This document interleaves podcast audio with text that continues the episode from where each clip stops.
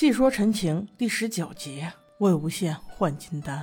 无处可去的魏无羡只能带着江澄、江厌离两个人，跟着温宁来到了夷陵监察寮。因为温情在这里，他是当代最好的医师，说不定还能找到办法拯救一下大橙子。来到这里的魏无羡，此时像惊弓之鸟一样疑神疑鬼，只要有任何一点风吹草动，他都会拔剑相向。其实我想说的是，我觉得温情真的挺好的。他身为温家人，冒着这么大的风险，一次又一次帮助魏无羡，这会儿几乎是豁出性命，应该是挺讨喜的角色。只要不要跟男主们发生感情纠葛，人设还是不错的，在家族势力中间周旋，既要自保又对得起良心，给他点个赞吧。在夷陵，温情和魏无羡很快就发现了江城的问题。温情是知道的，无药可救，但魏无羡无论如何不愿放弃。在翻阅了古籍之后，竟然让他发现了换丹术。再三央求之下，温情决定帮他试一试。当魏无羡告诉大橙子他有药可救的时候，江澄高兴的简直就像个小孩一样。他不知道魏无羡为此背负了多少。在魏无羡去找做手术的荒山时，竟无意中发现了眼睛受伤的宋兰。那话说这是怎么个回事呢？原来事情是这样的：去年宋兰和小星辰一起抓了薛洋，跟大家分手之后，在不净室的时候，薛洋被梦瑶给放跑了，然后便消失匿迹，再无风声。没想到是去找小星辰和宋兰报仇了。他为了折磨小星辰，并没有直接伤害小星辰。而是趁宋兰回到白雪阁给师傅过寿的时候，直接屠了白雪阁，并且挖掉了宋兰的双眼，让小星辰莫名其妙背负了一身骂名。那小星辰知道这个事儿之后，必然是自责不已啊！死者已逝，无法挽回，但好朋友宋兰仍然活着，所以小星辰决定违背自己的诺言，带着宋兰回山找师傅了，并且挖掉自己的双眼弥补给宋兰，让师傅救他一命。传说中，小星辰的师傅抱山散人可以活死人肉白骨，所以宋兰道长总算是又见了光明。看到这里，我就觉得在《魔道祖师》这部书的世界观里，人的五官都是可以作为礼品互相送的。这修仙之人还是跟正常人有点区别哈。这话说回来，宋兰道长被抱山散人救了之后，高人就消失了，而宋兰则晕倒在这里，恰巧被魏无羡发现。那也就是说，这座山真有可能是抱山散人抱的那座山，这就让魏无羡想到了一个好点子。他给江澄说，能救江澄的就是他的师祖抱山散人，所以让江澄一个人上山只报魏无羡的名讳，这样师祖就能救他于水火了。然后再让温情挖掉自己的金丹换给江澄。那你这是好点子吗？温情原本是不答应的，他问魏无羡，江澄好了，那你呢？魏无羡却说。江城那个人，你知道的，没有了修为，他就跟死人没有区别。我，我，我就无所谓呀。啊，其实我相信，羡羡做出这个决定也是深思熟虑过的。到现在只能走一步看一步了。很快，宋兰道长的眼睛就恢复了。魏无羡和江城把师姐托付给了他，请他帮忙把师姐带到兰陵金室。现在也只有那里最安全了。临走之际，宋兰道长本来想请魏无羡，如果见到了小星辰，帮忙捎上几句话。不过琢磨了半会儿，也没找到合适的语言，便作罢了。我斗胆揣测一下，也许他是想道歉，因为当初小星辰挖眼给他之前，他也许对小星辰说了很多埋怨的话，而如今用的是小星辰的眼睛，看得更清楚，这一切就不是他的错。但无论怎样，这话没说出口，原著中也没有这一段，也就只能作罢了。不禁感叹，导演和编剧真是高啊！这里着实是此时无声胜有声啊。这话说回来，姐姐走后，魏无羡和江澄就踏上了换丹之路。我有理由相信，这座所谓的荒山，曾经抱山散人肯定抱过，要不宋兰怎么会在这里出现呢？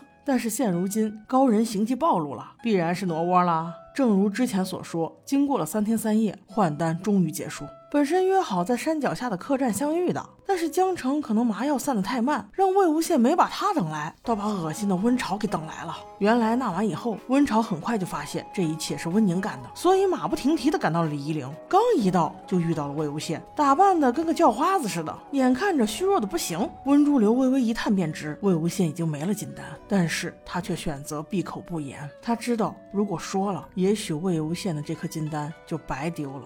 但是狗人温潮他看不出来啊，再加上一个瓜不兮兮的王灵娇，俩人就知道欺负魏无羡，用烙铁再一次扒开了魏无羡那个胸前的伤口，几滴殷红的血液顺着胸前的伤口滴入了魏无羡的乾坤袋，这个袋子里恰好装着之前魏无羡杀死屠戮玄武时得到的那把阴铁剑。这几滴血的味道唤醒了那些藏在阴铁剑中的恶灵。温潮为了折磨魏无羡，决定把他扔进夷陵的乱葬岗。在这里，冤魂无数，被封禁多年。但凡来过的人，都是有去无回。这真是给夷陵老祖魔道祖师送的一份大礼啊！当他被温竹流推下高空时，便有一股黑色的浓雾接住了他。对，没错，这就是用他的血喂养的厉鬼残魂。温潮。你们就等着死吧！被恶鬼包围了的魏无羡在恍惚中醒来，周身充满了雾气迷蒙的黑色，他只能听到一个声音：“魏无羡，你想报仇吗？跟我们一起吧！”而此时的魏无羡还有别的选择吗？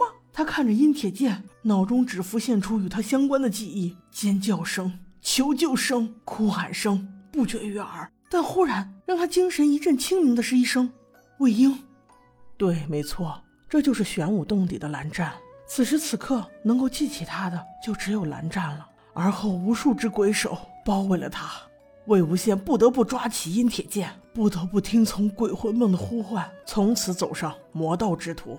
温潮回到夷陵监察寮，也就是温宁、温情所在的地方，不出意外的把这俩给关起来了。就这样，三个月后，温氏还在自欺欺人时。几个小喽啰在教化司大放厥词，说什么唯我独尊，其他世家都是狗屁。要我看，你也是死到临头了。高耸的台阶上，正襟危步缓缓走来的是一袭白衣、墨额锦束，沉静的表情中透着少见的杀气。兰儿哥哥，你终于回来了。碧晨还未出鞘，众人已经躺倒。蓝湛只说几个字，霸气侧漏，跪下。魏婴在哪儿？一个小喽啰赶紧上赶的说。魏婴被我们丢在乱葬岗，估计已经魂飞魄散了。江城闻言，双目紧瞪，蓝忘机却有一瞬的眼色暗淡，旋即又变成了希望。目前生没有见到魏无羡的人，死没有见到魏无羡的魂，魏婴怎么可能这么轻易就死了？他不信。魏无羡是不会这么容易死的。随后，他与江城组成了战时的同盟，目的只为找魏无羡。在子弟们去找剑的时候，江城给蓝忘机普及了一下他家的灭门史，真是比云深不知处有过之而无不及啊！蓝忘机这才知道，江城的金丹是被修复过的。江家如此境地，估计魏无羡身体也好不到哪儿去。加之丢入了乱葬岗，真是心里又是一沉呐。眼看着小子们把自己的剑拿了过来，江城拿起三毒，反复琢磨着。而此刻的蓝忘机却是必成于无物，缓缓拿起了随便，但任凭他如何使力，都拔不出来。此刻的随便已然封剑了，他虽面不改色，心里却在想：魏婴，你到底在哪儿？随后，他便身配两把剑。魏无羡的下落似乎已经成了他的责任。他们俩的下一站赶往清河，正好与来到此地的金公子会合。此时，金子轩和金子勋这俩人一同作战，这有了对比才能发现，咱们的孔雀小哥哥还是不错的。除了有点小傲娇以外，人品那是没得说。和金子勋这种小人比起来，云泥之别呀。况且他近朱者赤。这会儿已经明显看出来，他对师姐是有意思的，所以自然要更加绅士一些。当姐弟二人重逢时，高兴之余也不免惊疑：这江城刚好魏无羡又失踪了，唉，师姐有操不完的心呢。众人既已相会于清河，赤峰尊念明觉便扛起了大旗，手刃温煦就是他的功劳。讨论战争策略之时，蓝忘机和江婉银俩人毫不犹豫地请战夷陵。尽管那里地势险要，处于岐山卧榻之侧，易守难攻，最难啃食，但这二人心知肚明，魏无羡就是在那失踪的。只有去夷陵，才能有找到魏无羡的希望。二人决定明日出发，而今晚蓝忘机把随便还给了江澄。师姐看到随便触景伤情，嘱咐阿成一定要把阿羡带回来。大橙子也是满眼的肯定。我相信你们可以的。而另一边，温潮和王灵娇这俩狗东西，现在大难临头了，肯定要各自飞呗。温潮再也没有那个情绪，娇娇娇娇叫着，反而是烦透了这个女人。他收到一封密信，上面说到四大世家联合，齐聚兰陵金氏，共同讨伐温氏，名曰射日之争。目前已经进发到清河，并且清河失守，他哥温煦已经人头落地。